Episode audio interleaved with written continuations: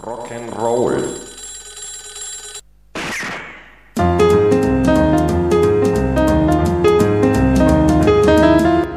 Oma geht allein den Wald, was tut sie denn dort? Oma geht allein in den Wald, was tut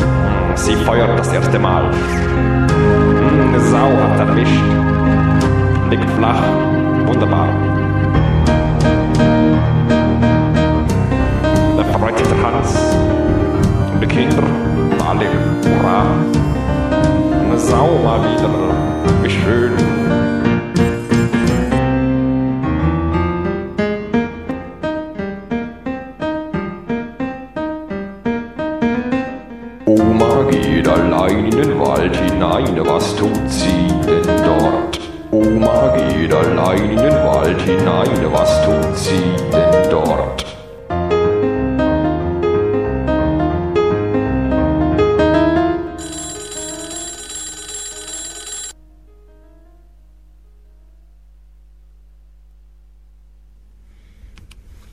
Ja, hallo, hier ist wieder Dev Radio bei FreeFM. Das gerade eben war das Oma-Lied von Paul. Äh, wer nochmal?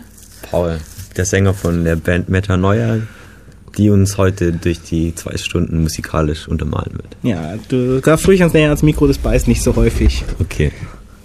Ja, genau. Heutiges, äh, äh heutiges Thema sind Mats und MMO-RPGs. Also Massively Multiplayer Online Role-Playing Games, obwohl das sind normalerweise nur Massively Multiplayer Online Power Games sind. genau. genau. ja. Ähm, Studio bin ich, Giselbert und Jonas. Markus. Markus? Ja, genau. Ja. Details. Okay, also. Falscher Nick. Genau, und anfangen wollten wir eigentlich mit äh, Mats. Also ich fange erstmal noch kurz an zu erzählen, so. virtuelle Welten, Spiele und so weiter.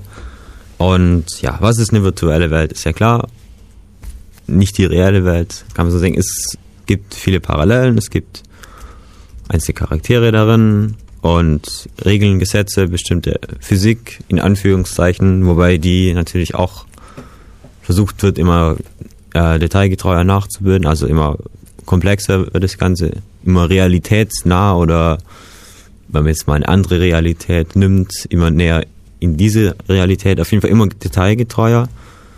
Und bevor wir da jetzt groß anfangen, in die Richtung zu erzählen, dann fangen wir jetzt doch erst mit den Anfängen an.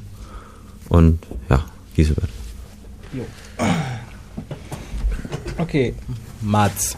Also Multi-User Dungeons oder auch Dimensions und manche nennen es auch Multi äh, Mashes, also Multi-User Shared Hallucination oder auch Shared Holodeck oder wie auch immer es gibt, also einen Haufen Akronyme, die passen oder auch nicht passen dafür, sind textbasierte Mehrspielersysteme, in denen man sich eben auch ähm, in irgendwelchen Fantasie- oder auch halbwegs realistischen Welten oder auch in Fantasy-Welten bewegt. Wobei textbasiert äh, wirklich bedeutet, man kann sich sein Netcat oder auch Telnet oder was immer man da missbrauchen will, nehmen, zu seinem Server connecten und das vollspielen. Wobei, je nachdem, ob das Terminal noch äh, Farben über ANSI unterstützt, das Ganze extrem bunt werden kann. Mit allen äh, negativen Bedeutungen, die bunt haben kann. Also üblicherweise sieht es eben so aus, dass man sich dort als ähm, neuer ähm, Held connected. Avatar, Charakter. Ja, Avatar, Avatar. gleich am besten, ja. Ja, naja. Das ist die Verkörperung von sich selber in der Spielwelt dann. Genau. Man ist dann, wer auch immer, meistens irgendein Held, großer Magier, Kämpfer oder was auch immer.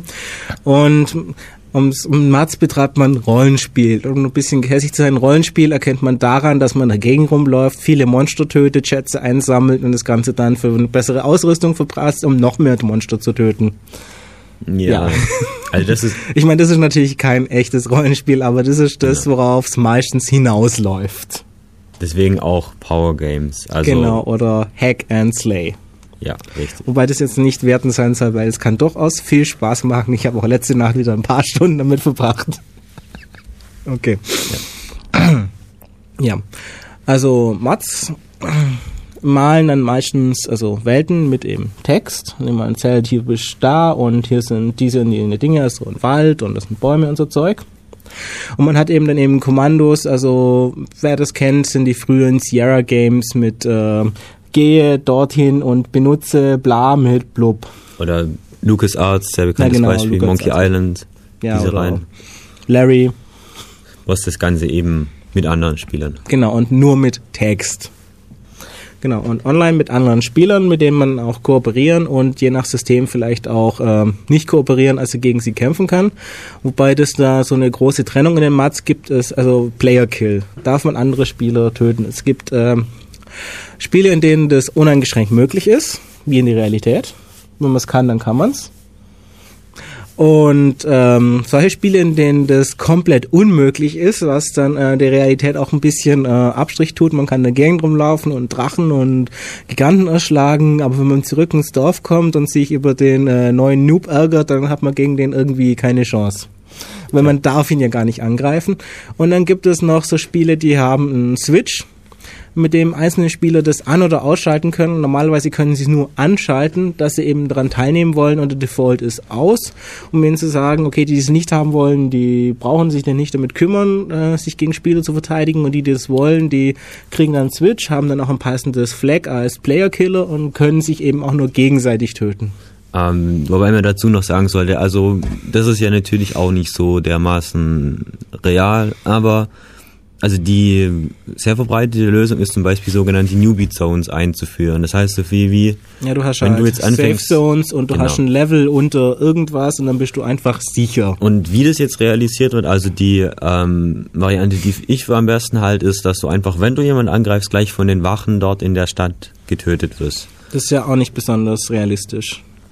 Also so die übliche Lösung ist, man steht da auf weiter Flur, guckt in alle Richtungen, es ist niemand da, man tötet irgendeinen Noob und plötzlich materialisieren mitten aus der Luft die Wachen und äh, schlachten einen ab. Aber ich meine hier, wenn du mitten in der Stadt stehst. Ja, natürlich. Und die Stadt viel belebt sein soll, was Ja. jetzt leider nicht ist, aber es rein Genau. theoretisch sein sollte, dann Ja, genau, das sind auch so schöne äh, Städtebeschreibungen, wenn man rumläuft und in der Beschreibung drin, du bist in einer viel belebten Stadt, es, herrscht ein großes Gedränge, du kommst kaum vorwärts und dann guckt man sich um, oh, da ist noch ein anderer Spieler online. Der ist in einer anderen, viel belebten Stadt. Naja, gut. Egal. ja, erfordert Realismus. eben auch viel Fantasie. Wobei, wie gesagt, es nähert sich immer mehr im, dem Realismus an. Also da heißt, das heißt dann so viel wie, da wird nachgeholfen.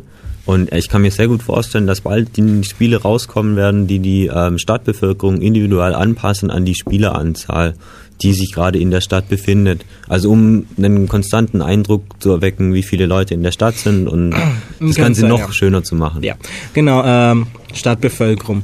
Äh, es hat man nicht nur Räume und irgendwelche äh, Monster, die halt irgendwo stehen und darauf warten, getötet zu werden, sondern auch äh, solche, die sie bewegen, das sind die sogenannten Mobiles oder allgemein Mobs genannt. Also MOB. Movable Object. Genau. Eben die Mobiles. Äh, die einen dann teilweise, also in im früheren ist man halt irgendwo hingegangen, wo auch immer der jetzt der Drache stand und hat den halt erschlagen. Und wenn das nicht funktioniert hat mit dem Erschlagen, dann hat man eine Chance gehabt, wegzulaufen.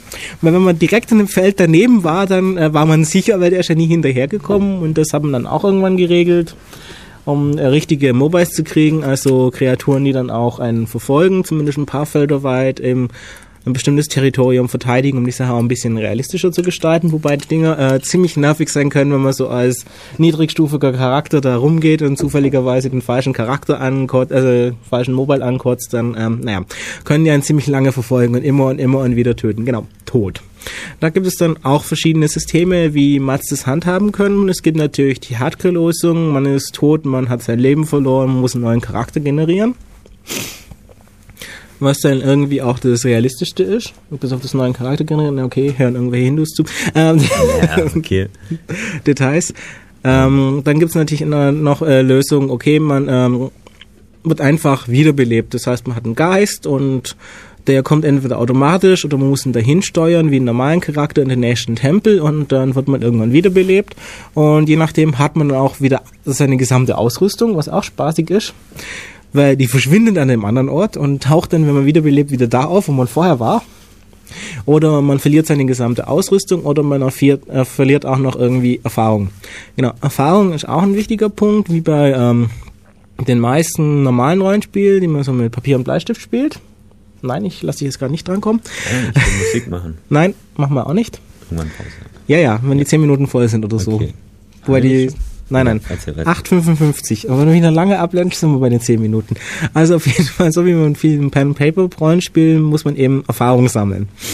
Äh, in Mats kriegt man klassischerweise nur für äh, getötete Monster und für bestimmte Aufgaben Punkte, weil das einfach am einfachsten zu lösen ist. In Pen Papers kann man ja für alles mögliche Erfahrungspunkte kriegen. Wenn der Meister meint, es war jetzt gut ausgespielt, gibt's dafür Erfahrungspunkte.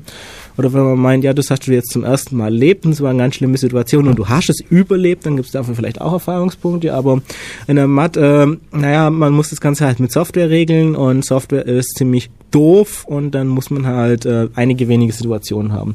Und von denen, also je nach System, genau, dann gibt es noch Systeme, die unterscheiden, wie man die Erfahrungspunkte ausgeben kann. Es gibt solche, die besitzen äh, Klassen mit Stufen. Also Klasse gibt an, was man werden kann. Also Krieger, Zauberer und so Zeug. Wobei in einem klassischen System auch nur ähm, eine Klasse gleichzeitig haben kann und in denen kann man eben mit Erfahrungspunkten neue Stufen kriegen. Und mit diesen Stufen erhält man dann neue Fertigkeiten, also Fähigkeiten. Also man kann halt das, was man vorher konnte, besser und vielleicht irgendwas Neues noch zusätzlich.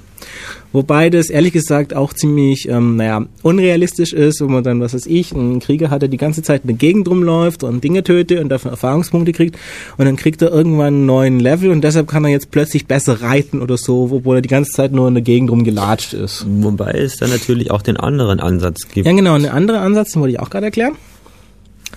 Da äh, hat man Erfahrungspunkte und die kann man mehr oder weniger beliebig ausgeben. Also es gibt welche, mit denen man je nach Klasse Einschränkungen hat, aber normalerweise kauft man sich dafür dann halt irgendwelche Fähigkeiten die man gerade haben will. Und dann gibt's noch den dritten Ansatz, man macht, man lernt das, was man tut. Das heißt, man läuft in der Gegend rum und fällt Bäume, um immer besseren Bäume zu fällen. Und der andere läuft in der Gegend rum und schmeißt Feuerbälle in der Gegend rum und der wird halt immer besser drin, Feuerbälle rumzuschmeißen.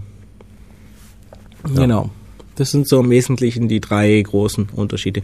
Ja, genau, was es noch gibt an Unterschiede, ob man verschiedene äh, Rassen spielt oder nicht, wobei Rassen in dem Fall alles Mögliche sein können. Es können so Sachen wie Elfen, Halbelfen, Menschen oder auch äh, Unterschiede zwischen Menschen, Druiden oder Orks. Menschen, Raumschiffe, Menschen, Planeten, äh, Farbtö blaue Farbtöne sein.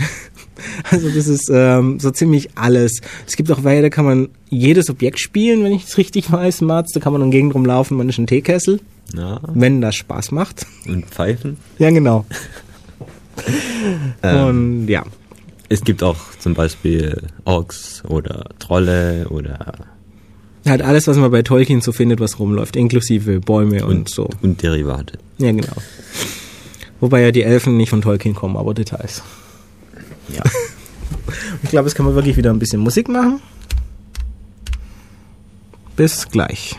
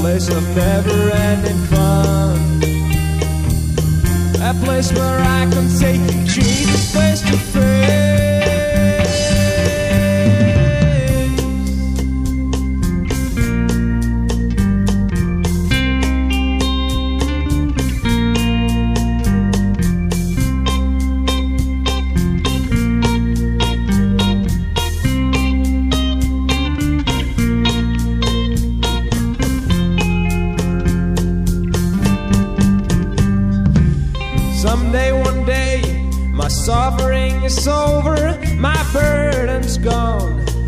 Thank you to the sun. Gives me immortal, but gives me immortal things.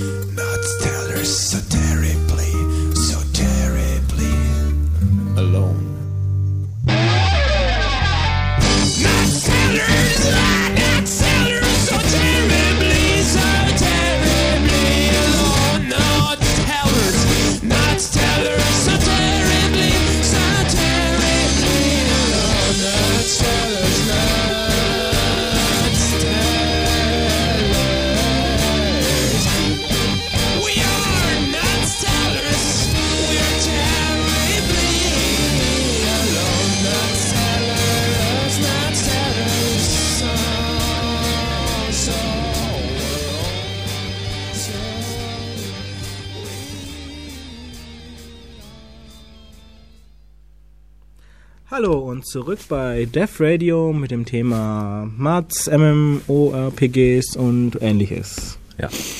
Genau. Wir waren stehen geblieben bei Mats, genau. Und ähm, gehen diesmal noch ein bisschen auf Geschichte von Mats ein. Also entstanden sind sie wie so vieles im universitären Umfeld.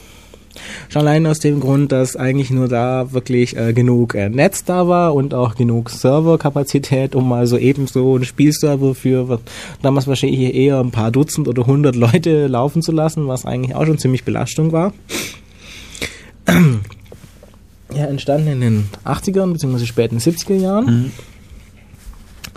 waren. Mats eben auch vor allem im Spielen eine Möglichkeit, ähm, sich zu treffen, einfach miteinander zu chatten, da die meisten Mats ziemlich äh, ausgefeilte Kommunikationssysteme haben und neben äh, IRC eben und anderen reinen Chat-Systemen noch ein bisschen was anderes geboten haben. Vor allem ähm, haben Mats eigentlich schon damals das meiste davon geboten, was heutzutage im Web als äh, Community rumläuft, also die Möglichkeit, äh, Chat zu miteinander in Echtzeit zu chatten, sich Nachrichten zuzuschicken und auch irgendwelche äh, Boards zu haben, in denen man eben asynchron miteinander kommunizieren und diskutieren kann. Das gibt's eigentlich in den meisten Mats eingebaut. Also man hat normalerweise mehrere äh, Channels, so ähnlich wie IRC, in dem man je nach äh, Topic unterschiedliche Sachen diskutieren sollte. Also meistens hat man einen OOC-Channel, einen Out-of-Character-Channel für die Diskussion, die überhaupt nichts mit der Welt zu tun hat und in denen man einfach über alles diskutieren kann, was man gerade Bock hat. Meistens dann auch irgendwelche expliziten Neuling-Hilfs-Channels, äh, teilweise Channels für bestimmte Charakterklassen, also dass man einfach nur mit allen Magiern und alle Krieger reden kann, wenn man einer von den beiden ist. Dann äh, noch extra Channels nur für ähm, ja, die, die den Server laufen lassen, die Admins. Und solche Dinge, dann hat man die Möglichkeit, äh, beliebigen Charakteren, die gerade, äh, Spielern, die online sind, äh, direkt Nachrichten zuzuschicken, also im Endeffekt wie Instant Messenger. Man sieht, wer da ist. Man kann sich bei manchen auch äh, Buddy-Lists einrichten, die der Server verwaltet. Und dann kann man das eben auch damit machen, den, äh, mit Hilfe von Tell dann eben Nachrichten zuschicken. Und was auch geht, man hat meistens irgendwie ein Board, ähnlich wie äh, Usenet, integriert in den äh, MAT-Server, dass man dort eben verschiedene Threads hat und ähm, ja, eben wie Usenet. Man hat Diskussionsthemen und man kann da wild on- und off-topic diskutieren, wobei da öfters noch eine Unterscheidung ist zwischen einem ähm, In-Character, also Spielercharakter, Kommunikationsnetzwerk, das dann über ähm, Briefe und auch ähm, Brettern, die in der Welt rumstehen, in denen man draufmalen kann, beziehungsweise irgendwelche Bäume, an die man Notizen pinnen kann und andere kommen dann vorbei und können die auch lesen und eben richtiges Out-of-Character-Board, das dann einfach ja, funktioniert wie Usenet. Man sagt dann einfach, ja, ich möchte die Messages lesen, dann ist man in dem System und naja, kann da eben Nachrichten miteinander verschicken. Und je nachdem, was das für ein Mat ist, sind mehr oder weniger viele von diesen Features implementiert, weil es gibt so neben den ähm, expliziten, ja okay, wir machen Hack- und Slay-Mats und solchen Mats, die das halt eben gezwungenermaßen akzeptieren, dass das die meisten User haben wollen, auch extra Mats, die sagen, nee, wir machen jetzt richtiges Rollenspiel, sondern solche genannten Roleplay Intensive Mats. Die dann teilweise so funktionieren, dass ähm, bestimmte Spieler und meistens nur die Admins, aber in manchen Fällen auch wirklich auserwählte Spieler ähm, unsichtbar dabei sind, zuschauen können, wenn andere äh, spielen, also wirklich sehen, was der sagt und tut und so, ohne dass der das merken kann. Und dann entsprechend auch Punkte basierend darauf, wie äh, rollengerecht es jetzt war vergeben können. Also wenn der strahlende Ritter rumläuft und irgendwelche Jungfrauen rettet, dann kriegt er allein dafür Punkte, auch wenn das kein spezieller Quest ist und auch das Erschlagen von Drachen keine Punkte gibt, dann wenn einer zugeguckt hat, dann kann er eben dafür auch Punkte kriegen. Oder wenn sie sich hinstellen und dementsprechend mit der Umwelt interagieren. Also zum Beispiel beim Dorfbesuch nicht äh, die Kommandos benutzen, um mit denen man einkaufen kann, sondern mit dem Händler direkt reden und ihm sagen, ich würde dir eine Disk kaufen und ihm das Geld geben, anstatt einfach nur die eingebauten Kommandos List und Buy benutzen, wobei solche Mats die Kommandos dann meistens auch ganz ausschalten. Ähm, was auch sehr verbreitet ist, ist natürlich, dass jetzt ähm, Sears also Sear heißt das aus Ultima Online der Begriff ist, das ist jetzt ein Spieler, der betreut andere Spieler, wenn die eine Aufgabe erledigen und macht dann so Dinge wie, er spielt den Bösen, der dann gegen den dann gekämpft werden muss oder sorgt dafür, dass genügend Monster rumlaufen, die man töten muss für die Quest oder macht bisschen Untermalung von dem Ganzen und bedient einfach die Engine quasi so, dass das die Umwelt sich verändert. Also der kann dann tatsächlich Eingriffe in die Umwelt treffen. Also die, die Spieler interagieren quasi über ihn dann mit der Umwelt und haben dann so die Möglichkeit, tatsächlich auch was zu verändern. Ja. Weil in den meisten Mats, naja, man läuft halt rum, das sind irgendwelche Monster und die kann man erschlagen, dann sind sie weg und dann wartet man eine halbe Stunde, dann sind sie wieder da und dann kann man es nochmal machen und ähm, ich glaube, also das geht jetzt schon in MMORPG, aber egal. Ähm, es gab dann, glaube ich, bei so ich ein ähm, Free Multiplayer Spiel auch das Problem, dass ein Thema war, ja, unser Dorf wird von, was weiß ich, Goblins oder Orks angegriffen und ihr müsst uns retten und es ist völlig egal, wie oft äh, hunderte von Spielern ausziehen und alle Goblins umbringen, die irgendwie in der Nähe ist und sämtliche Goblin-Dörfer auslöschen, die in der Nähe sind. Äh, in der nächsten Runde sind die halt alle wieder da. Und zwar so wie vorher, ohne dass sich irgendwas getan hat. Und das ist dann relativ, naja, doof und unrealistisch und vor allem auch äh, langweilig, wenn man halt wenig tun kann. Und da kommen dann auch bei Mats unsere Systeme, dass man ähm, sieht, wenn ein Spieler besonders viel getan hat, um irgendwas zu erledigen, dass man das dann auch in die Welt einbaut, also die Veränderungen wirken lässt und ihm teilweise dann auch, was weiß ich, irgendwelche Titel und äh, Besitztümer gibt, was weiß ich, der kriegt dann irgend so einen Grenzkaff und ist der Verteidiger von äh, Fu, Wald. genau, der große Verteidiger von Fuwald. und Fürst von Fuwald. Und hat er jetzt eben Dorf, das er nebenher noch verwalten darf, wenn er will. Und nee, was sie eigentlich noch, und das ist meistens auch in diesen Roleplay-Intensive-Formats ein bisschen besser. Äh, das große Problem von solchen Roleplay-Intensive Mats ist, ist das gleiche wie immer beim äh, Rollenspiel. Was ist gutes Rollenspiel? Es gibt dafür mindestens so viele Definitionen, wie es Rollenspieler gibt. Äh, es gibt noch einen Haufen Zusatzdefinitionen von Leuten, die noch nie gespielt haben, aber egal. Also auf jeden Fall, es läuft dann meistens hinaus auf eine ziemlich rigide Diktatur von Leuten, die für sich definieren, was gutes Rollenspiel ist. Und die alle anderen rausekeln, die eben die Definition nicht akzeptieren. Und auch die sind dann teilweise nicht mehr bereit, irgendwelche Diskussionen zu akzeptieren, sondern wer die Definition nicht nimmt, der ist halt, naja, ein schlechter Rollenspieler und wird eben rausgekickt. Und es ist gut, dass er geht. Und naja, auf die Weise entwickeln sich dann teilweise immer engere Klicken, die, naja, sich sowieso immer noch gegenseitig bestätigen, weil sie wissen ja, dass sie es richtig machen. Und es gibt ja auch niemanden, der sie kritisiert. Und das wäre ja Wahnsinn. Und so gesehen, sie das wissen... ist, das ist kein Mutproblem. Ja, es ist wie gesagt ein allgemeines Rollenspielproblem, aber in äh, Mats passiert halt das, was öfters übers Internet passiert, wenn man da anonym hockt, ähm, ist man teilweise noch ein schlimmeres Arschloch, als wenn man einfach nur so in der Stadt rumläuft. Weil, naja, ich weiß nicht, vielleicht weil die Leute den anderen nicht sehen, den sie fertig machen. Und in Mats und anderen Systemen ist es teilweise dann schlimmer. Naja, Details. Ja, was wollte ich jetzt noch? Ähm, eigentlich, ich wollte noch ein paar ähm, bekannte Mats nennen. Äh, ROM-Mat ist relativ, ähm, naja, für Mats relativ neues System. auch relativ beliebtes System, das ähm, so ein klassisches äh, Mat ist. Also man hat verschiedene ähm, Rassen, die man sich auswählen kann, mit verschiedenen äh, Vor- und Nachteilen für bestimmte Zauberfähigkeiten oder auch für körperliche Fähigkeiten, dass man in, was weiß ich, zusätzliche Lebenspunkte kriegt oder auch weniger Lebenspunkte und dafür mehr äh, Mana, also die Energie, mit der man zaubert. Äh, diverse Klassen, wobei man die teilweise relativ gut konfigurieren kann dass man sagt, okay, nicht alle Magier sind gleich, sondern mein Magier kann dieses und jenes und dafür das andere nicht. Und basierend darauf kosten dann halt die Level verschieden viele Erfahrungspunkte. Das heißt, man muss bei den meisten Mats verschieden oft das gleiche Monster wieder töten, um da hochzukommen. Ja. ja. Wobei diese Konfigurierbarkeit ähm, schon nett ist, weil sonst läuft man halt eine Gegend rum und wenn man einen anderen Stufe 5 Magier sieht, dann weiß man halt ganz genau, was der kann und das ist auch ähm, nicht allzu realistisch. Und ähm, naja, wenn man ein Rollenspiel mag, dann funktioniert das auch nicht weniger, wenn man weiß halt genau, was der kann und was man von erwarten darf und was alles nicht. Und naja. Was man, naja, die Charakter lesen halt keine Regelbücher, weil es gibt keine Regelbücher in der Spielwelt. Details. Es ist auch aus einer Familie, die relativ beliebt ist. Dikimat hat relativ äh, große Verbreitung, ist auch ein ziemlich breiter äh, Tree. Ähm, ich poste nachher noch einen Link äh, drauf. Äh, bei der Wikipedia ist gerade über Digimart auch ein schönes Bild für so ein Matri, in dem man dann sieht, äh, wie so eine Familie von Mats aussehen kann und dass da unglaublich viel gebrancht wird bei Mats, weil jeder, der mal wirklich länger gespielt hat, kommt irgendwann auf die Idee, ja, ich könnte das ja selber viel, viel, viel, viel, viel, viel, viel besser als die Idioten, die das gemacht haben und dann, ja, dann ist ein neuer Mud Branch geboren und das passiert relativ häufiger.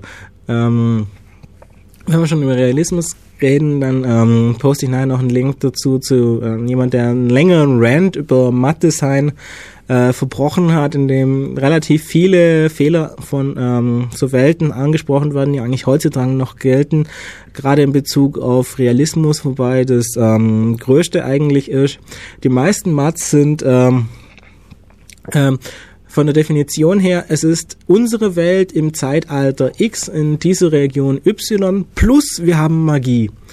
Und das funktioniert halt äh, logisch oft gar nicht. Aus dem einfachen Grund, weil meistens behauptet wird, ja, die Magie war schon immer da, aber dann gibt es eigentlich gar keinen Anreiz, jemals aus der Steinzeit herauszukommen, wenn die Magie stark genug ist, dass sich irgendein Spieler dafür interessieren könnte, einen Magier zu spielen. Weil man kann Magie ja natürlich auch so schwach machen, dass sie überhaupt keinen Einfluss hat und niemand einen Magier spielen will, aber dann braucht man es gar nicht. Aber wenn man das nicht tut, dann hat man halt normalerweise ein Power-Level, wenn man sich, dass wenn man sich dann so eine Gesellschaft anschaut von irgendwelchen Steinzeitmenschen, dass die keinen Grund haben, jemals Metallbearbeitung zu lernen, weil sie einfach ihre Steinwerkzeuge haltbar genug machen können. Und die auch keinen Grund haben, jemals Holzhütten zu bauen, weil sie Grashütten zusammenflechten und unzerstörbar machen können. Und die auch keinen besonderen Grund haben, jemals irgendwas Kompliziertes wie ein Speer oder so zu entwickeln, weil sie einfach sagen können, ja okay, ähm, magisches Geschoss, magisches Geschoss, juhu, wir haben Wild und wir können essen und ähm, solche Dinge. Also meistens sterben sie dran, dass sie einfach vergessen, dass Magie auch außerhalb von Monsterschlachten funktioniert und dass die Welt so dann keinen Sinn macht. Gibt es was anderes außer Monsterschlachten? Ja. äh, fertig gebratene Monster essen? Nee, also, ja. Nee, also viele von den Mats basieren dann auch auf äh, frühen D&D-Regeln und da waren dann Zaubersprüche dabei, die es einfach sinnlos machen, bestimmte Sachen zu tun. Also die meisten Mats haben zum Beispiel das Problem, äh, bilden nach, man muss essen und trinken. Und deshalb muss man ja auch Wasser mitnehmen und Nahrung.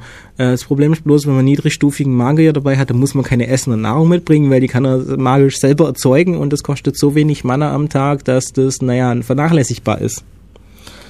Details. Genau, und dann kann man eben auch beliebig lange in der Gegend rumlaufen und Monster abschlachten, weil man muss nie nach Hause zurück, um sich wieder mit Vorräten aufzufüllen. Oder was auch so Sachen sind, äh, die Monster haben Ausrüstung dabei, dass wenn sie sie benutzt hätten, man nie eine Chance gehabt hätte, sie zu äh, töten. Weil die aus jedem äh, schwächlichen Spielercharakter einen richtig guten Kämpfer macht und naja, das Monster hat es bloß mit sich rumgetragen. So, das gibt dann so ähm, Plausibilitätsprobleme ähm, wie, ja, das Monster ist wirklich schlau, es kämpft mit dem Dolch und hat aber einen riesen Zweihänder dabei. Ja, okay. Details. Ja gut, aber ich meine, das Problem gibt's heute immer noch, dass irgendein klippriger Schleimhaufen einen riesen Zweihacks, Zweihandachs dabei hat oder einen, einen Hoppelhäschen, ein riesen Schild. Ja, das Schönste finde ich dann, äh, fand ich bei einem bestimmten Mathe, ich habe den Namen vergessen, äh, kommen wir so als Anfänger her und man muss am Anfang erstmal gegen Schmetterlinge kämpfen, weil es sind so die einzigen Gegner, gegen die man eine Chance hat zu gewinnen. Ja, und die lassen dann alles Mögliche Ja, genau. fallen, Und dann, wenn wir es dann so mit äh, paar. Mal heilen und weglaufen und wieder reinrennen und hoffen, bessere Zufallswürfe zu kriegen, geschafft hat, so einen Schmetterling umzubringen, dann lässt er voll die Riesenrüstung fallen, die äh, laut Beschreibung zu groß und äh, ist und zu schwer, als dass man sie selber tragen kann. Eben Auf dem Level Man muss dann nämlich noch ein paar Mal aufsteigen, bevor man die Rüstung tragen kann, die der Schmetterling gerade hat fallen lassen. Naja, Details. Wobei man jetzt sagen muss, also es, es gibt, das sind jetzt natürlich nur die negativen Aspekte. Ich meine, wenn man sich jetzt drauf festbeißt, wird man immer was finden in jedem Spiel, aber das verbessert sich natürlich ständig und Naja, aber es sind Ja. so Sachen, die sind eigentlich immer schon dabei. Oder auch andere Probleme, wie wenn man versucht, eine brauchbare Wirtschaft zu simulieren, was ein großes Problem in so äh, Online-Welten ist. Ein Problem, das eigentlich immer falsch angegangen wurde bisher von denen, die erfolgreich sind, ist zum Beispiel, wenn Unmengen von Spielern in der Gegend rumlaufen und äh, die Goblins töten und von denen diese popligen Lederrüstungen äh, kriegen und die dann in einem Markt verticken, dann kriegen die dann richtig Geld dafür. Ja, und vor allem Vor allem, wenn man ein eine- NPC auf 10.000 Lederrüstungen rum. Ja, genau. Vor allem, wenn man dann noch den extra Spaß hat, dass man sagt, okay, wir sind Mittelalter und äh, Kettenrüstung und äh, Panzerdinger sind richtig äh, State of the Art und dann kommen da ständig diese publiken ähm, Helden vorbei und laden 300 Lederrüstungen ab, die man normalerweise keinem Spieler andrehen kann, weil der schon auf Level 2 weiß, dass die nichts taugt, aber naja. Ja, aber es, also zum Beispiel fällt mir jetzt ein, es ist kein Multiplayer-Spiel, aber ähm, das Spiel Gothic zum Beispiel, das ist da sehr schön. Also man läuft mit einer Rüstung rum und man hat wirklich nicht sehr viel Zeug dabei. Also ja, ich meine, gut klar, das Inventar, ich meine, wer würde schon jetzt in der realen Welt draußen im Wald mit seiner Zweitrüstung rumlaufen, womöglich noch ein Reittier eingepackt in der Tasche und dann noch die 30 Lederrüstungen eben, die man gerade noch verkaufen will, das Ja. ist natürlich dann, dann wieder zum Spielfest. Aber es, es Ja, gibt klar. auch Ansätze in die Richtung, das dann sehr realistisch zu gestalten, die dann auch, ähm, wo du dann Abzüge kriegst für deinen Charakter, wenn du nicht isst und trinkst und dass du wirklich da danach auch ein bisschen schauen musst. Also soll jetzt kein Tamagotchi sein natürlich, wenn man jetzt nicht online ist, dann Dann geht er drauf. kriegt man halt dann, wenn Ja, man wieder reinkommt, ein bisschen mehr Hunger, aber man stirbt jetzt nicht daran. Oder Krankheiten und so. Also da muss man natürlich auch die eigene Fantasie benutzen. Aber ja, natürlich, aber es gibt Ansätze halt in die Richtung. Ähm, elementare Fehler, die das seit äh, Generationen von Spielen durchgezogen werden und die immer mit äh, bei MMORPGs eben mit schöneren Grafiken von leicht bekleideten Frauen überdeckt werden.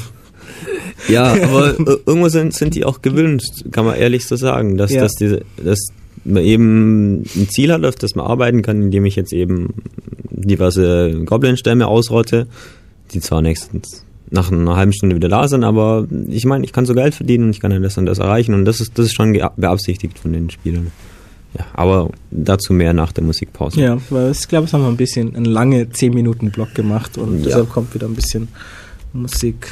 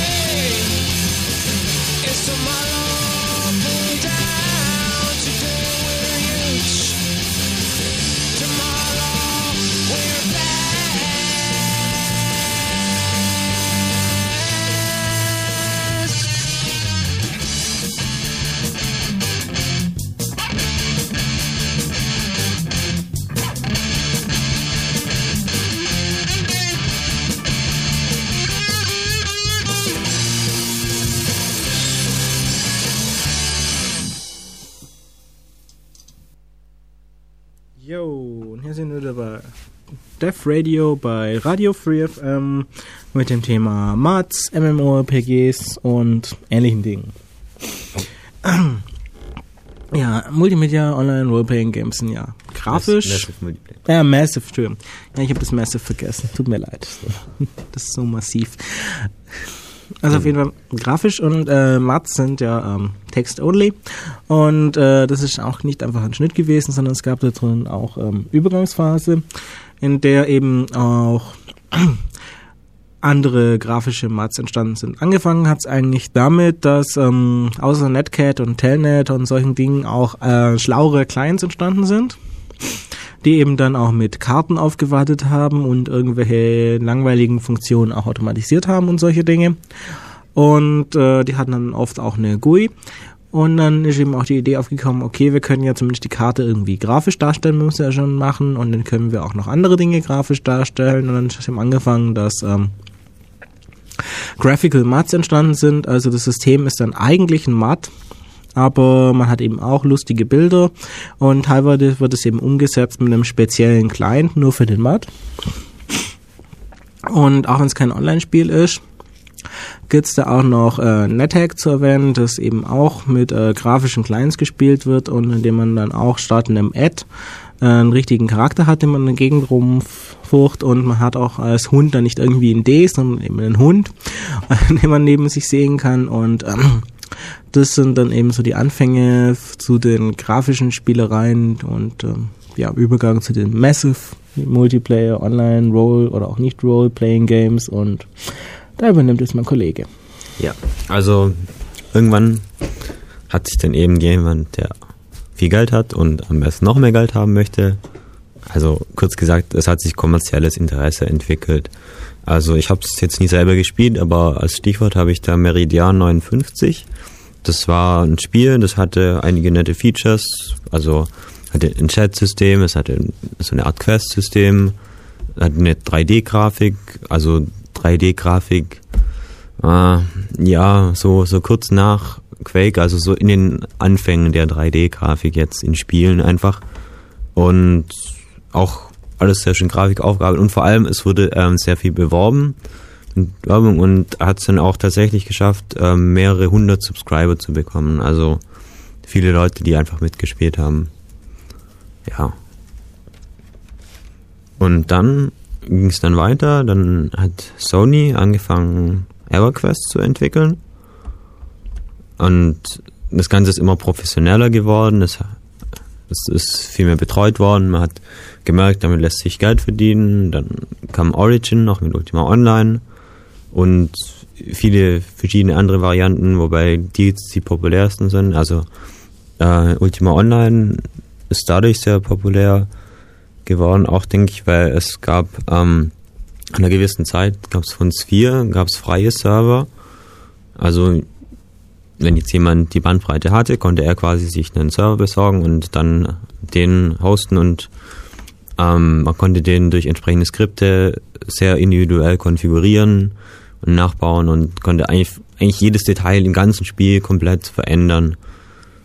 Und auch, das ist dann auch, hat sich dann auch hobbymäßig professionalisiert, sowie natürlich auch kommerziell, also OSI von Origin Systems Interactive, glaube ich. Ich weiß es nicht mehr genau, was jetzt OSI bedeutet, aber das sind so die kommerziellen Ultima Online Server und auf denen ähm, hat eben, also es kam immer mehr Content dazu, es kam immer mehr Items dazu und, und es wurde immer mehr äh,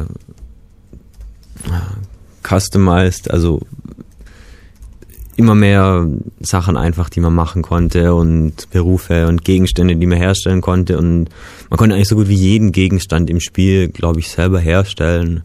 Man konnte sich Häuser kaufen und irgendwann konnte man sich sogar sein Haus selber designen, musste nicht mehr das vorgefertigte Model nehmen und es ist auf jeden Fall Dark Age of Camelot ist immer noch heute sehr gespielt. Denke ich gerade auch dadurch, wenn man sich da jetzt nicht nur von seiner Ausrüstung her total selbst sein Avatar so haben, machen kann, individuell designen kann, sondern eben auch sein Haus und seine Umwelt und ja, das, das hat sich eben gerade dadurch ausgezeichnet, dieses Spiel, dass da sehr viel Einfluss genommen werden konnte auf die Spielwelt, also Interaktion in sehr hohen Grad möglich war. Man konnte auch selber ähm, Game Master werden. Das ist dann eine Person, die aufpasst, dass nicht irgendwelche Leute Scheiße bauen oder sich auch an die Regeln halten und eben gerade diese Häuser, die ein Spieler bestellen kann. Also bei OSI, glaube ich, konnte man das so kaufen, da ist dann kein GM gekommen. Habe leider nie OSI gespielt, nur Free Shots Ultima Online. Ähm, also man hat dann quasi gesagt, lieber GM, ich hätte gerne dieses Haus da und dann ist dann da hin und her geschoben worden und dann hat man auch die, die Einrichtungsgegenstände geholt und die wurden dann festgemacht in der Spielwelt, weil sonst verschwindet eben alles, wenn man es einfach so in der Gegend rumliegen lässt. Warum das, ist ja klar. Ich meine, wenn jetzt einfach irgendjemand anfängt, irgendwo überall Gegenstände zu verteilen, dann muss der Server ja immer dran denken, hey, da liegt ja noch was rum und dann wird es immer mehr einfach und ja. Das war eben gerade bei Ultima Online, dass da so viel, viele, viele verschiedene Dinge gab. Ähm, EverQuest wird heute auch noch gespielt. Muss ich jetzt leider auch das relativ kurz halten, weil ich es nicht selber gespielt habe. Ähm, was es festzuhalten gibt, es gab ähm, eine sehr große Endgame-Fixierung. Also erstmal der Begriff Endgame. Endgame bedeutet so viel wie wenn du jetzt deinen Charakter komplett ausgestattet, also bis auf die letzte Stufe gebracht hast und deine Attribute und deine Fähigkeiten, dass du die quasi nicht mehr steigern kannst oder eben nur noch sehr schwer steigern kannst, dann beginnt dieses sogenannte Endgame wo viele Spieler sagen einfach, das, das macht ihnen am meisten Spaß. Das ist eigentlich das eigentliche Ziel des Spiels. Das ist natürlich schwer zu erreichen, man muss viel spielen dafür und dann fangen solche Geschichten an wie Raids. Also ein Raid, zu Deutsch so viel wie Überfall, muss man sich so vorstellen, dass da viele Leute gleichzeitig ähm, sich an einer Aufgabe probieren, die sonst unmöglich ist für einen alleine. Und dann sind da auch immer mehr Herausforderungen gekommen, weil irgendwann gab es eben genug Leute mit zu viel Zeit, die sich ähm, dann lange genug dran probiert haben und es dann eben geschafft haben. Und die werden dann eben belohnt mit ähm, besseren Gegenständen und Dingen einfach, die man sonst nicht bekommen kann. Ähm oh, ich habe was vergessen. Okay, das erste grafische kommerzielle Spiel war Neverwinter Nights. Ähm ist nicht sehr populär gewesen, aber es, es hatte zum ersten Mal mehr als diese üblichen acht Leute, also acht Leute auf LAN-Partys kennt man ja von kleinen Servern. Das ist dann halt zum ersten Mal möglich gewesen, auch mit mehr Leuten gleichzeitig sich in einem, in einem Server zu befinden und äh, mit denen zu interagieren. Ja, und wir machen weiter mit Musik.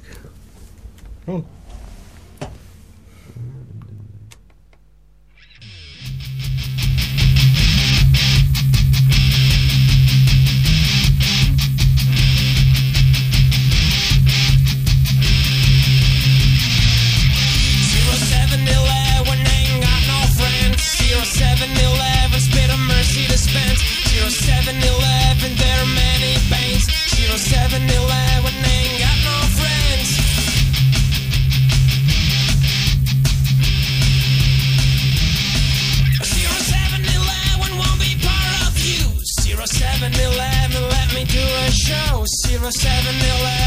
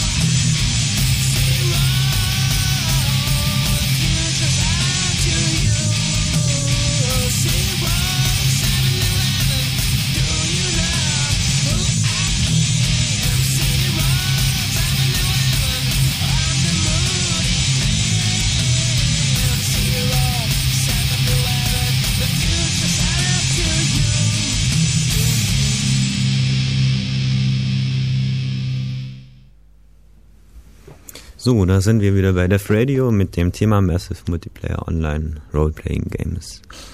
Wir hatten vor der Musikpause noch kurz über die kommerziellen Anfänge gesprochen.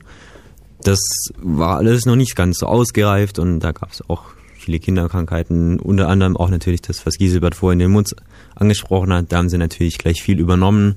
Es gab ja auch ähm, bis auf die paar Studenten eben jetzt, die Remotes betrieben haben und die sonstigen Interessierten gab es ja auch nicht wirklich so viel ähm, Erfahrung jetzt vorher, dass man jetzt, äh, dass da irgendwas etabliert ist oder dass sich da irgendwas Spezielles durchgesetzt hat, aber das wurde natürlich ständig weiterentwickelt.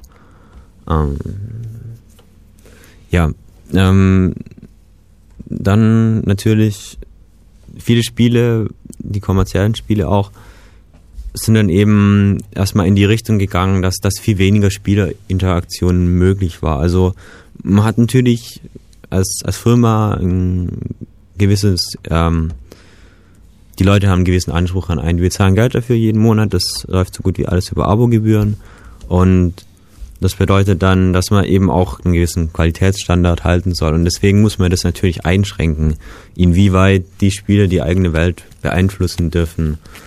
Und deswegen ist es eben bei manchen Spielen relativ schnell langweilig geworden. Oder dann muss man eben neue Ansätze entwickeln, wie unterhält man die Spieler. Und dann gab es dann eben gerade diese Endgame-Geschichten oder Updates und neue Gegenstände, neue Welten, neue Dungeons und das ist, also die, die meisten heutigen neuen Spiele gehen, gehen in diese Richtung, dass eben durch, durch sehr viel Content äh, versucht wird, die Spieler bei Laune zu halten und dass ständig neuer Content dazukommt. Einfach um die auch weiter an das Spiel zu binden. Wobei natürlich viele Leute solche Spiele, also die werden einfach länger gespielt als jetzt normales Computerspiel mein normales Computerspiel, das spielt man einmal durch und nach einem halben Jahr oder Jahr oder so, da kommt dann vielleicht eine Erweiterung dazu raus, dann kann man die auch noch durchspielen. Und man spielt es im Internet natürlich, das ist ja auch eine gute Möglichkeit gegen andere Leute dann, aber dazu, das sind auch, haben auch nicht alle Spiele geschafft, die jetzt äh, Vorhaben in die Richtung hatten, wirklich jetzt groß rauszukommen im Internet oder ja, und teilweise sah es auch wirklich ja. nur aus wie so draufgepapptes Feature, so nach dem Motto, oh, wir haben unser Spiel fertig und oh nein, wir brauchen nur was für die Feature-Liste, ach komm, pappen wir noch einen Internet-Modus drauf, das wird schon nicht schief gehen. Und naja, das ging dann teilweise auch schief. Ja, wobei, ich meine, viele Spiele, die haben halt dann, dann Spaß gemacht, wenn du sie im Netzwerk gespielt hast mit deinen Kumpels, aber im Internet dann, ja. Andererseits gab es auch Spiele wie Counter-Strike, was die einen oder anderen schon mal gehört haben die nur dafür ausgerichtet haben. Also ja, das hat sich da quasi parallel dazu entwickelt. Und heute ist es mittlerweile schon so, dass ähm, der Spielemarkt, also der Massive Multiplayer Online Roleplaying Games Spielemarkt, zweistellige Zuwachsraten hat. Also ich meine es mit zweistellig irgendwas über 10 Prozent.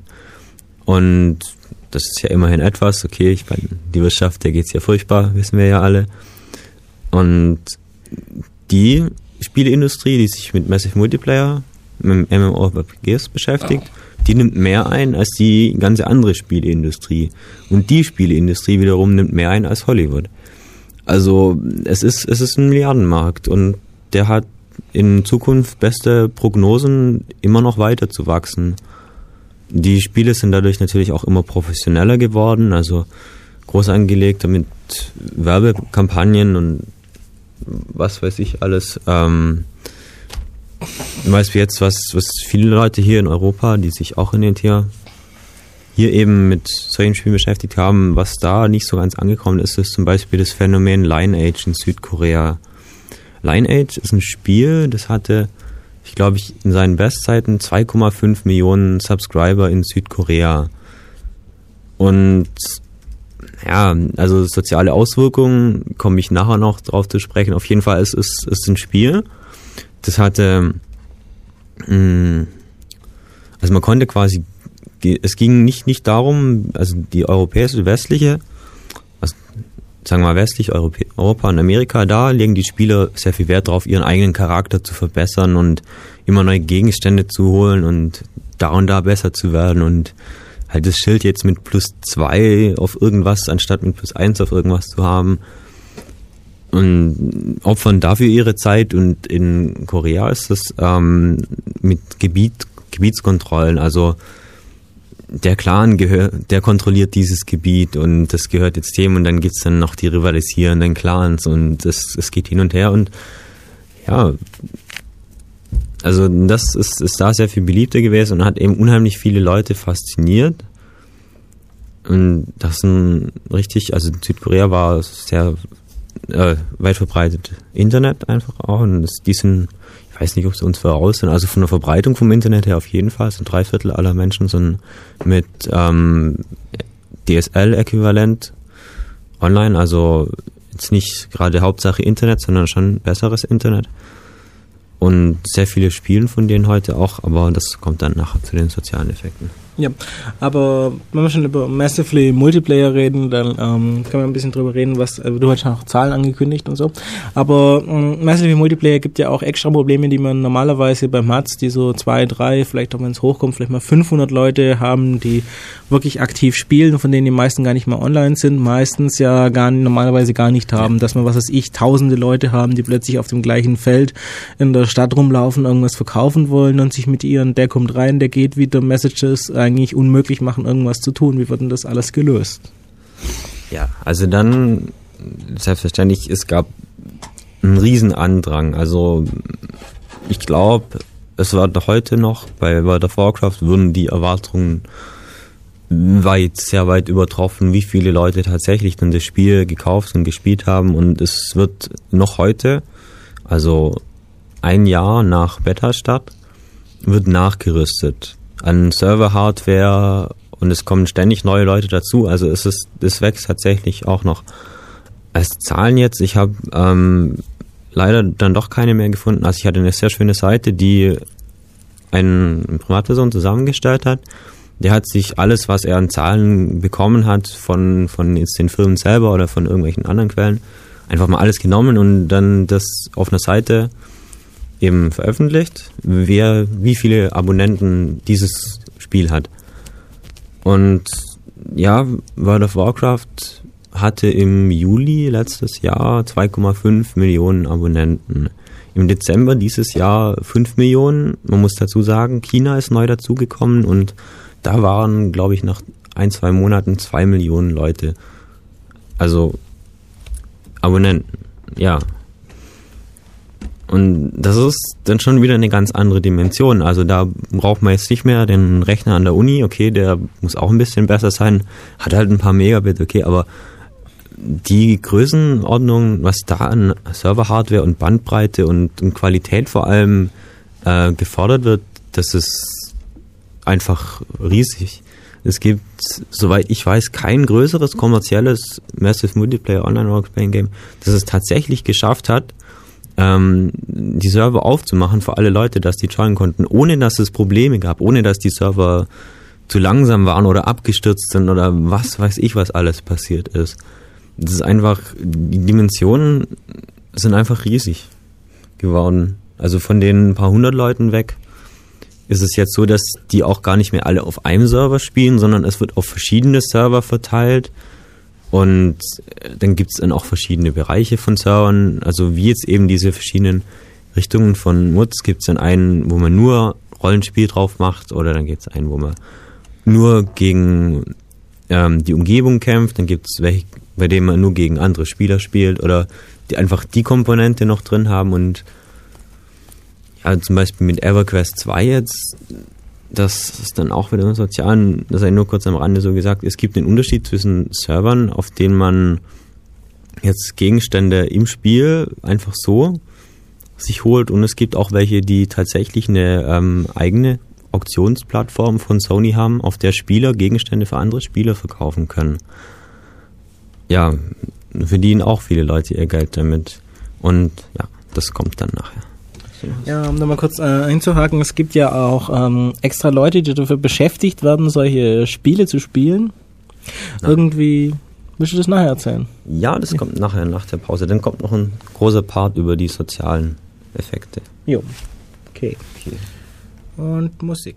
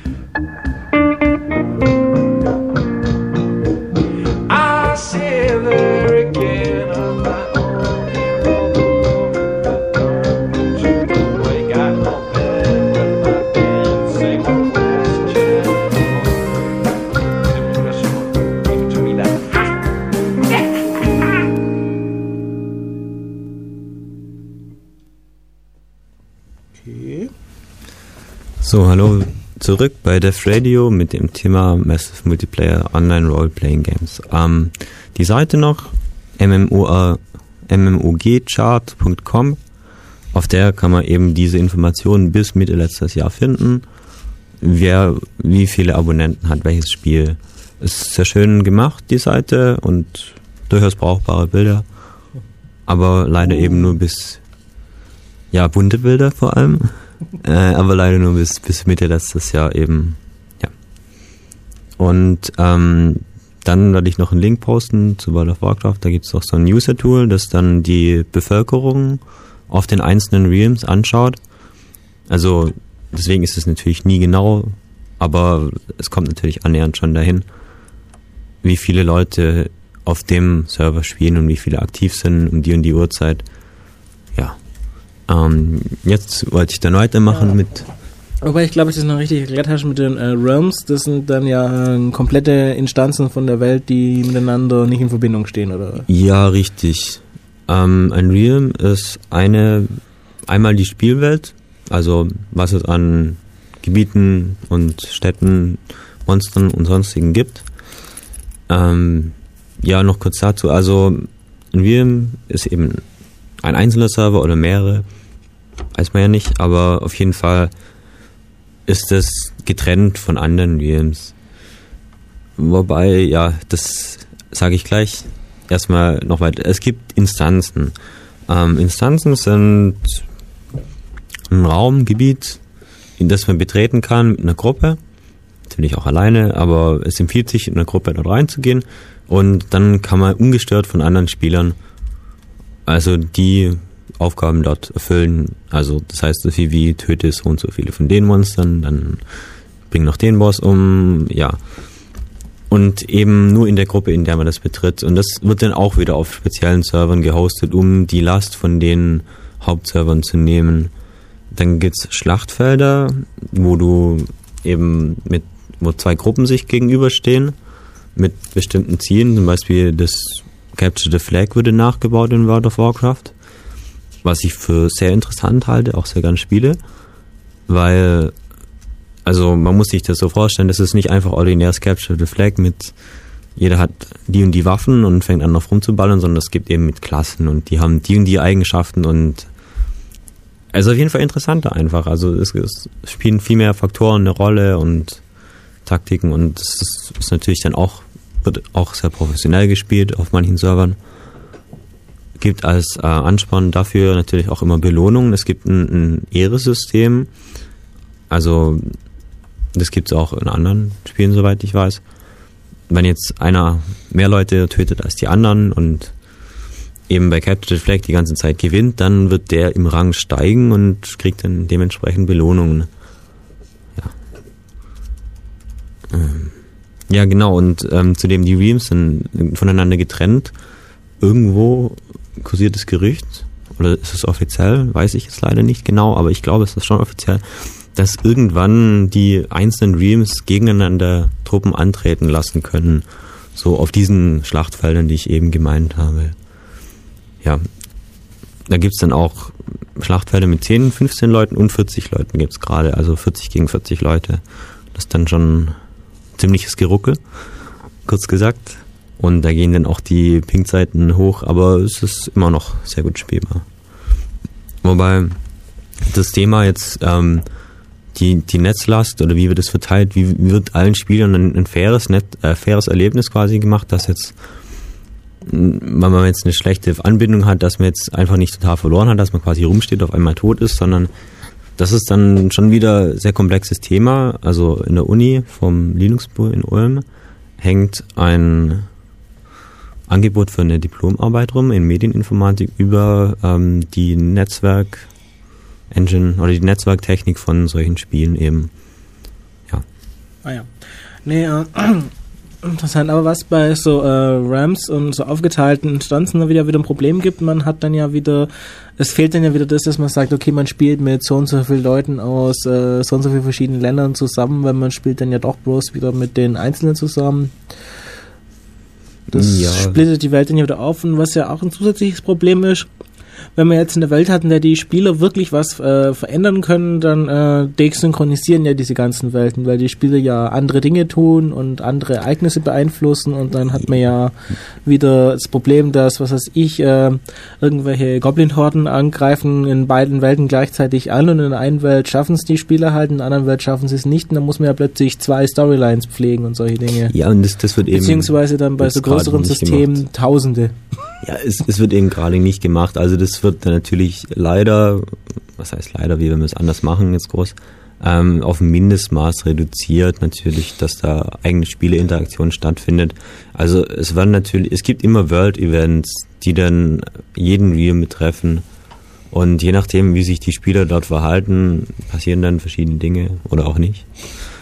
Naja, auf jeden Fall, das, das wird auf ein Mindestmaß reduziert. Also wer jetzt wirklich sehr viel Interaktion haben will, der ist bei diesen Spielen eben leider falsch. Ja, muss man so sagen.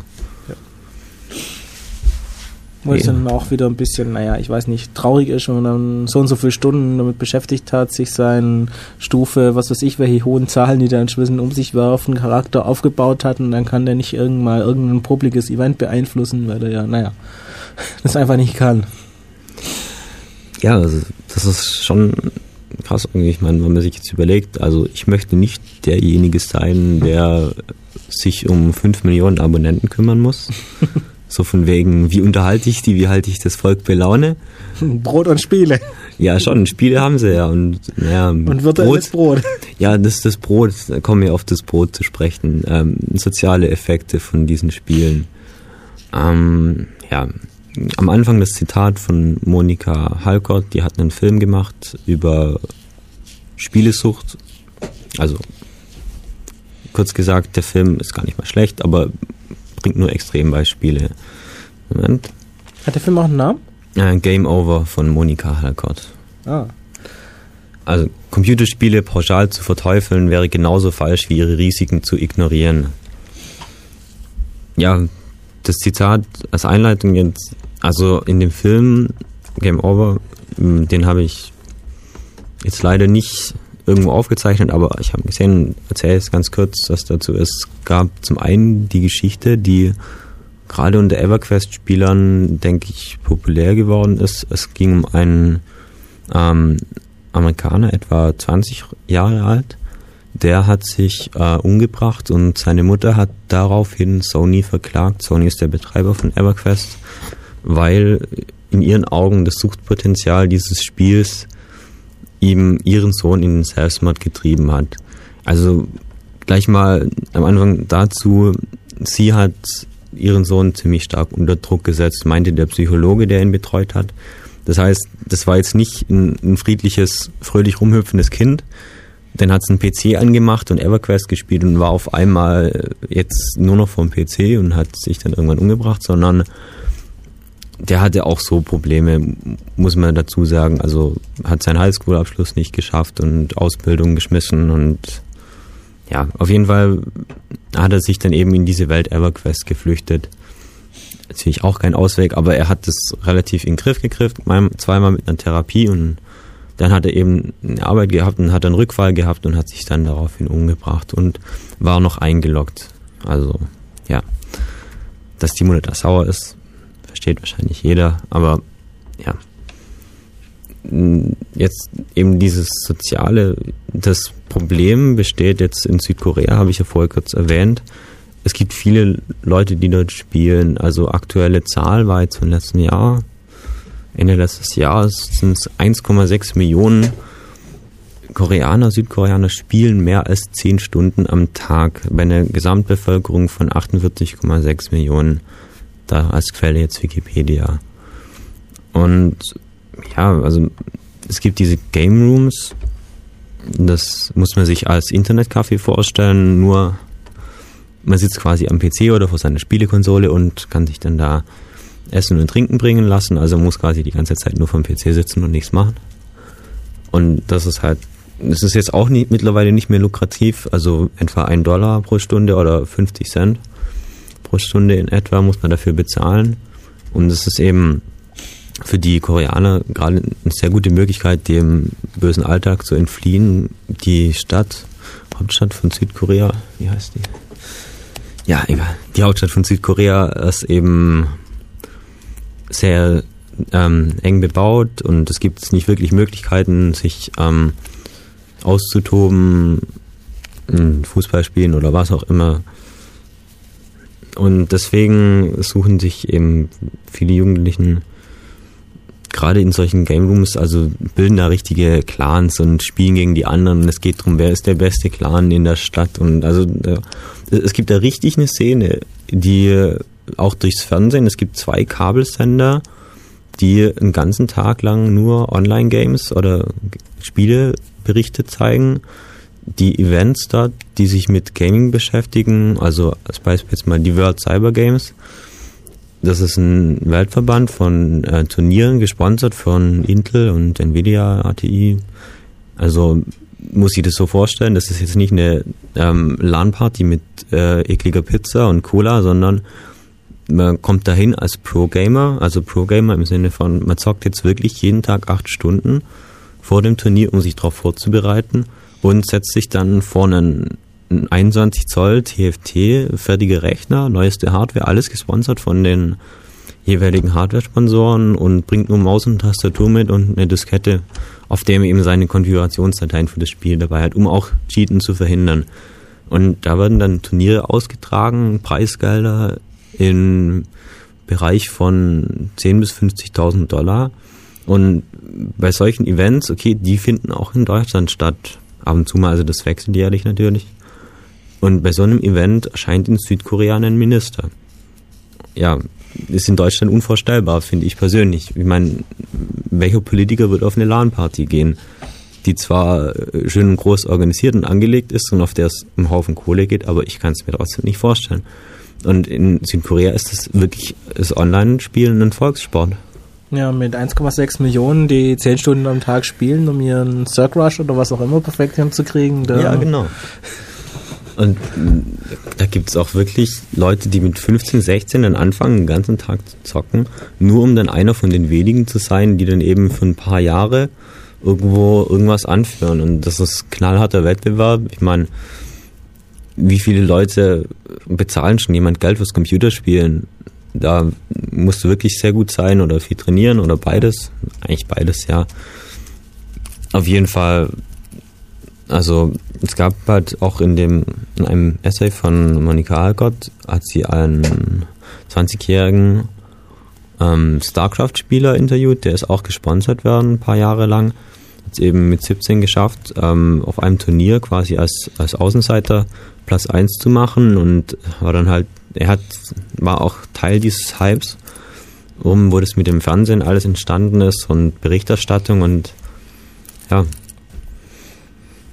der sagt eben auch, wenn du jetzt dein ganzes Leben, quasi deine Schule, alles sausen lässt, nur dafür, um zu zocken, dann bist du selber schuld, ja. Es, es lohnt sich nicht. Also er wird jedem davon abraten, quasi. Ich meine, muss ja jeder selber wissen, klar.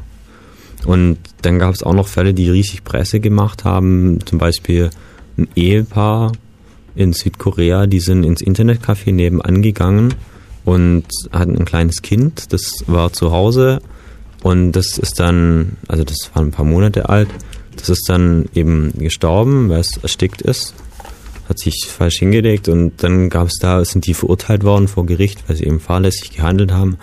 Die haben eben immer so von 4 Uhr bis 9 Uhr morgens gezockt, also im Internetcafé. Ja. Und das ist auch ein bisschen gepusht worden von den Medien und ich denke gerade solche Sachen werden auch noch in Zukunft auf uns zukommen, dass ähm, die Massenmedien das Thema anfangen irgendwann aufzugreifen. Ja. Meinst du? Äh, ich habe eigentlich gerade gemeint, also nicht zum Thema, sondern du brauchst da nicht an dem Plastik rumfummeln. Das, ähm, naja, man kann das im Radio, glaube ich, hören. Oh, ja, ähm, nee, äh, gerade Medien, ich meine, ist ja auch durch die Pressen gegangen, durch die, durch die Presse und durch die Fernsehmedien besonders gerne dieser Fall, wo zwei äh, Jungs auch so das gleiche Online-Spiel gespielt haben. Dann konnte der eine eine Zeit lang nicht äh, spielen und die hatten gemeinsam irgendwie so ein besonderes Schwert äh, gelootet und ähm, oh, genau. ja genau und einer von den beiden hat das Schwert dann vercheckt in dem Spiel und daraufhin hat ihn dann der andere umgebracht.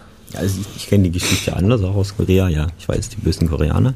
Ähm, er hat ihm das Schwert ausgeliehen, so hey, probier's mal aus, hau ein bisschen rum damit. Und was hat er gemacht? Er hat es verkauft für ähm, 600 Dollar, 600 Dollar etwa in der Auktionsbörse. Ähm, wie gesagt, es gibt Spieleanbieter, die unterstützen das, dass Gegenstände gegen reales Geld getauscht werden. Es gibt welche, die unterstützen das nicht. Zum Beispiel jetzt Blizzard mit World Warcraft. Die sind da streng dagegen, das steht auch in den Bestimmungen. Es gibt es aber trotzdem.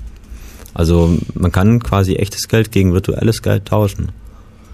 Wobei das mit den Items so eingeschränkt worden ist, dass ähm, es an sich selber gebunden ist. Also wenn man einen Gegenstand findet, einen sehr starken Gegenstand, dann wird der, sobald man ihn benutzt, an sich selber gebunden. Man kann den also quasi nur für sich selber verwenden, kann den jetzt nicht einfach, wenn man keine Lust mehr auf den hat, weitergeben. Das ist bei sehr vielen Spielen einfach nicht so. Ja. Dann, ja, es gibt Goldfarmer, das ist jetzt der Szenebegriff, oder Item Farmer, die machen den ganzen Tag nichts anderes, als jetzt eben bestimmte Items oder Gold zu besorgen für diese Firmen. Also es gibt kommerzielle Firmen, die ähm, eben das anbieten. Also wir bieten dir an, du spielst auf dem Realm das und das Spiel und dann gibst du uns so und so viel Geld und wir geben dir dann so und so viel virtuelles Geld. Und die beschäftigen eben hauptsächlich Asiaten in schlecht bezahlten, also was er schlecht bezahlt hat, die eben den ganzen Tag zocken, um Geld zu verdienen. Ja. Jo. Okay, dann sieht's mal wieder nach Musikpause aus. Ja, wir haben da auch wieder gute 10 Minuten im Sinne von 17 Minuten. Ja. Okay. Also bis gleich.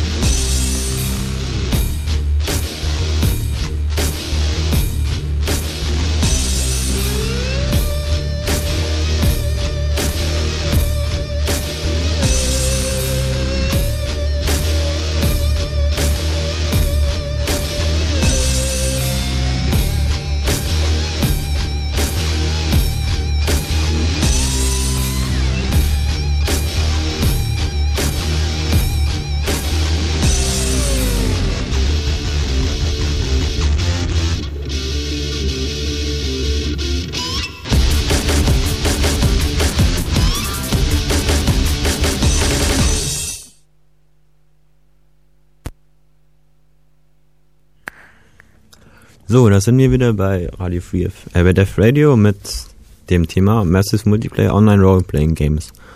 Es ging ganz kurz um die sozialen Aspekte und ja. Abschließend dazu noch, naja, also die Frage, sind Power Gamer ein Opfer der Evolution?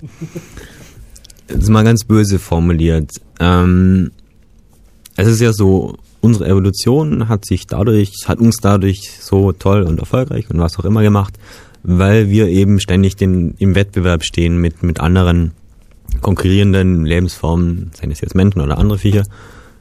Ähm, ja, nur die Frage ist, in welcher Welt wird dieser Wettkampf ausgetragen? Denn damals gab es keine andere Welt.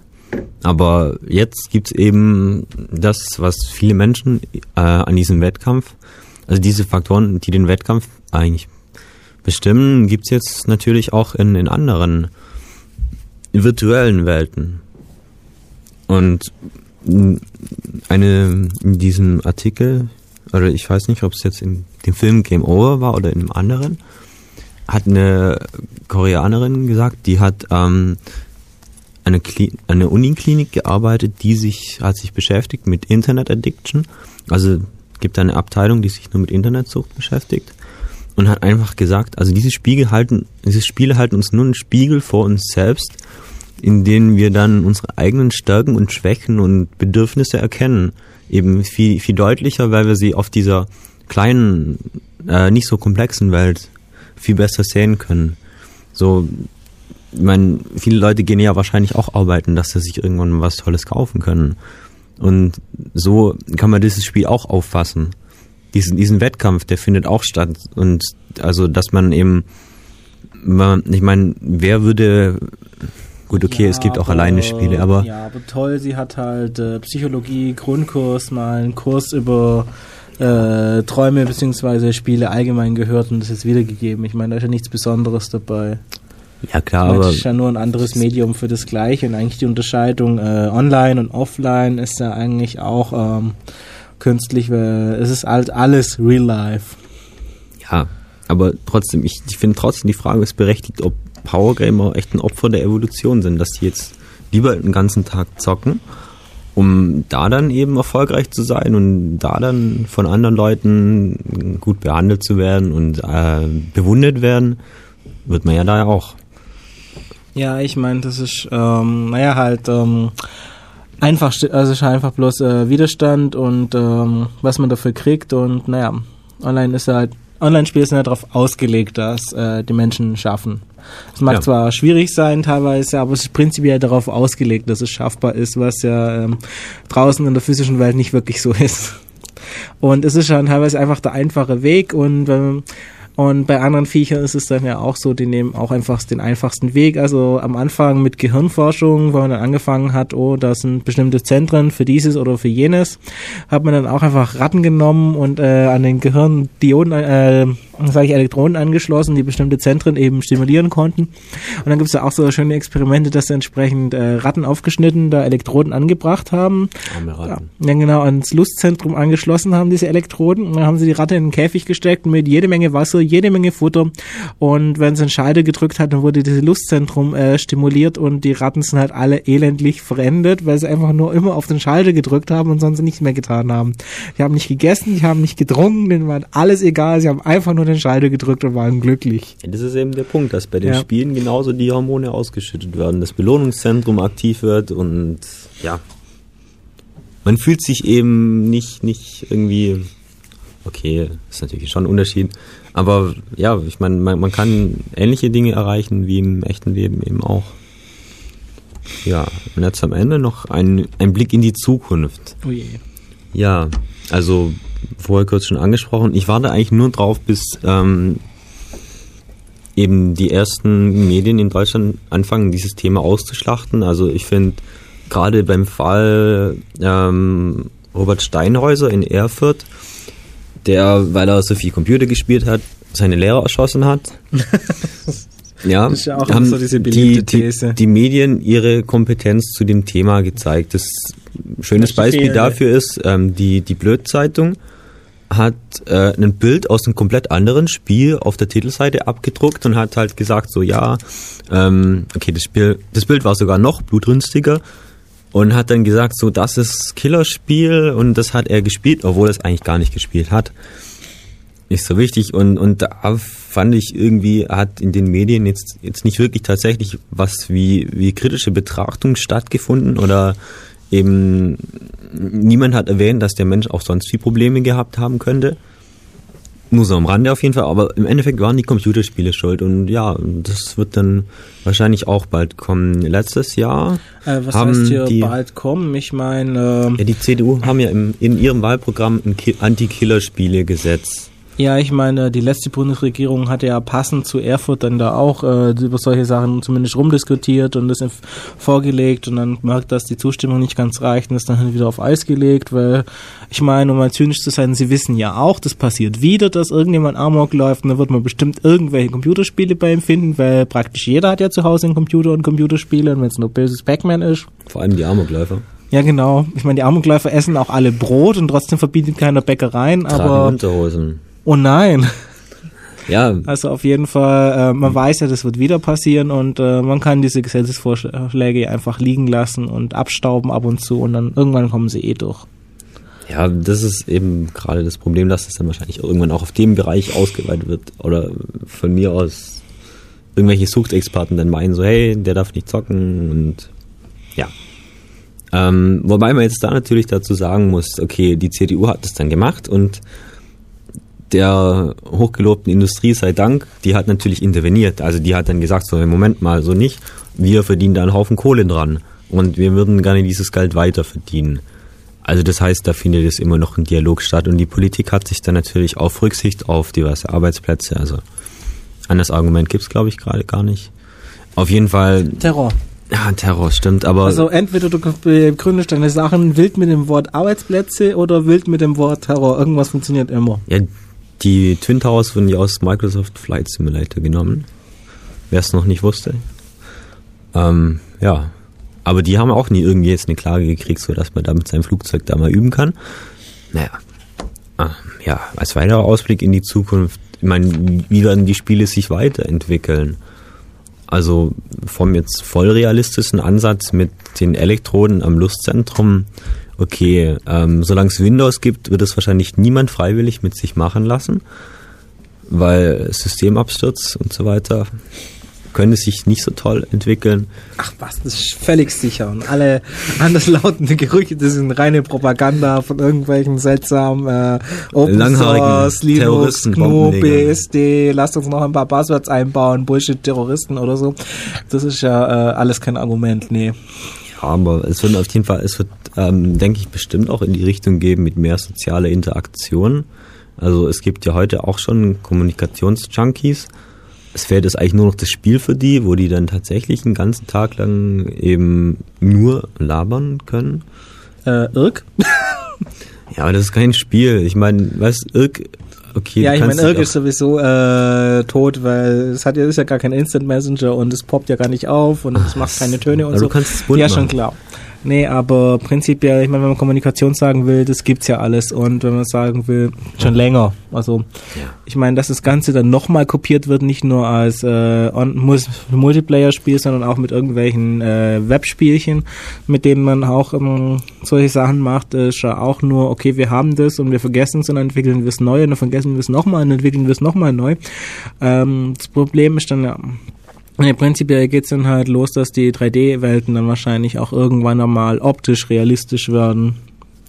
Ja, und dass es sollte vielleicht sogar irgendwann dran gehen, solche wunderbaren Effekte auszubauen, wie das, was weiß ich, ein 1,50 Meter Zwerg mit einem 2 Meter Zweihänder rumläuft und den gerade von sich streckt und nicht auf die Schnauze fällt und solche Dinge, die gehen dann vielleicht auch irgendwann mal weg, dass man sowas ähnliches wie Aber- Physik hat und dass diese ganzen realistischen Spiele auch irgendwann einmal realistisch werden. Ja, das, das wollte ich gerade ansprechen. Ich meine, irgendwann gibt es dann diese Wanne mit ähm, äh, seichter Fahrstuhlmusik und nachgebauten Gefühlen. Also, soweit ich weiß, gibt es tatsächlich schon jetzt mehr als Utopie und als Versuch. Aber ich meine, warum jetzt nicht irgendwie jemand, der da die ganze Zeit spielt, da reinlegen? Also, es ja, ich habe das in meinen Ethik gehabt in der Schule und es, es ging einfach darum, was, was ist jetzt der Unterschied, weil man jetzt real etwas erlebt oder weil man ähm, eben künstlich durch, von mir Einfluss durch Medikamente und an bestimmten Rezeptoren eben den Eindruck kriegt, man hat gerade was Tolles erlebt oder was Negatives oder was Schlechtes. Ja, irgendwann, warum sollte man es nicht so machen, dass das dann irgendwann eben auch mit virtuellen Welten funktioniert? Ja. Meine klassische Antwort ist ja, real ist da, wo man den Stecker zieht und dann gibt es keinen Neustart. Ja, aber ich meine, man kann sich trotzdem da ziemlich rein verlieren. Ja, natürlich, so wie überall. Ich meine, ist ja nicht so, dass das Problem allgemein völlig neu ist, sondern bloß die Technik ist halt neu, um das Problem mal wieder zu haben. Ja, und die Technik wird auch immer besser und deswegen wird es dann auch immer interessanter jetzt in Anführungszeichen. Für, für Leute dann quasi in diese Welt den eigenen Charakter hochzuladen, sozusagen, und dann halt den, den Magier zu spielen, anstatt den äh, schwächlichen Bürotrottel, der acht Stunden am Tag da hockt und einen Job Ja, macht, den er genau. nicht mag. Dann macht man stattdessen einen Magierjob, den man auch nicht mag. Ich meine, ja. Ja. immer in der Gegend rumlaufen und Feuerbälle schmeißen und so. Das wird dann sei sicherlich auch langweilig. ja, naja. Obwohl man das sicherlich mal ein Jahrzehnt lang ausprobieren kann. Ja, die Studien zu dem Thema gibt es natürlich jetzt auch schon welche, haben aber in meinen Augen erst angefangen. Also gibt immer mehr Studien zu dem Thema, wo dann einfach Spieler befragt werden auf freiwilliger Basis von Soziologiestudenten, was für Verhalten und so weiter. Also wie verhalten sich diese Spieler, bla bla bla. Oder was für sozial, was da eben, was passiert da und wie ist es mit den sozialen Kontakten? Brechen die denn ab oder ja. Wobei ich dazu sagen muss, eigentlich ist es nicht wirklich so. Also klar, es gibt immer, es gibt immer, echt in jedem Bereich gibt es immer diese Einzelfälle, die es halt meinen, sie müssten es übertreiben, aber ja, wie gesagt, die Ja, gibt's, die gibt's schon- überall. Ja, aber das ist schon nicht prinzipiell jetzt was Das ist Spezielles für diese Spiele. Weil, naja, Ja, ich, ich denke, das ist, äh, ich finde, ein bisschen Angst muss man schon davor haben, weil man dann eben ein bisschen inkompetente Presse hat, äh, featuring unsere Politik. Wer weiß, was, was die sich ein Süppchen auskochen, quasi. naja. Es ist langsam auch die Sendezeit vorbei. Ja, und wir machen jetzt noch Musik. Bedanken Ja, uns vor fürs allem- Zuhören. Ja, vor allem machen wir es noch Ankündigung. Ja. Weil vor der nächsten Sendung ist ja wieder Chaos-Seminar. Weil in acht Tagen, also am 13. ist wieder der zweite Montag in dem Monat. Deshalb gibt's wieder Chaos-Seminar an der Uni oben im H20. Diesmal über das Thema Weird Programming, also eine Fortsetzung zu den Vorträgen Weird Programming, die es schon gab. Diesmal nicht mit dem Shabi, sondern mit mir. Also kommt um 20 Uhr in acht Tagen in den H20 hoch in die Uni und schaut euch das an, was es da für kranke Sachen mit Software gibt. Und vor allem auch für was für kranke Programmiersprachen es gibt. Ja, genug äh, der Selbstbeweihräucherung. Musik.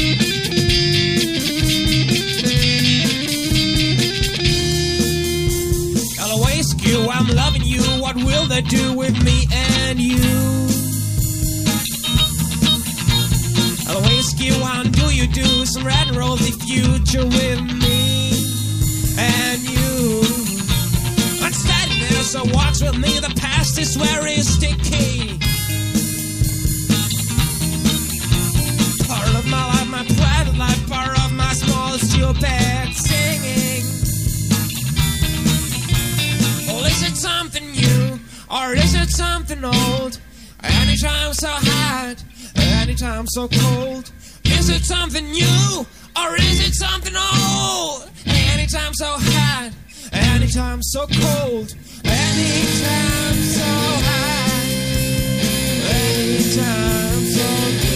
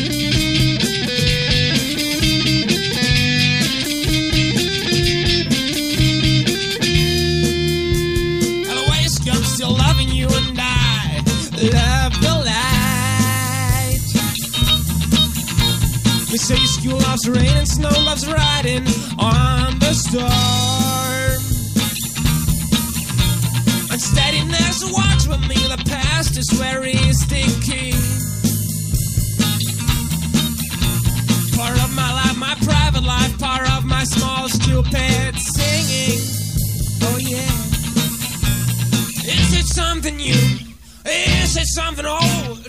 Anytime so hot, anytime so cold. Is it something new or is it something old? Anytime so hot, anytime so cold. Anytime so hot, anytime so cold.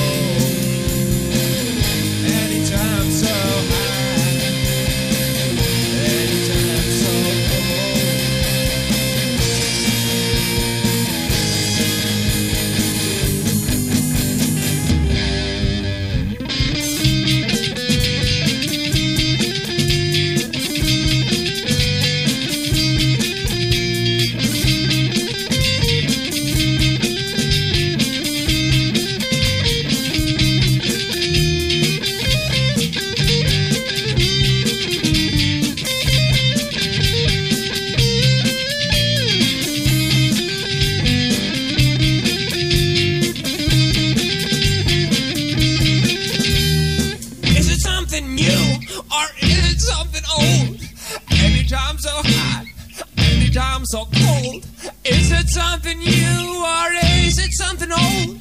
Anytime so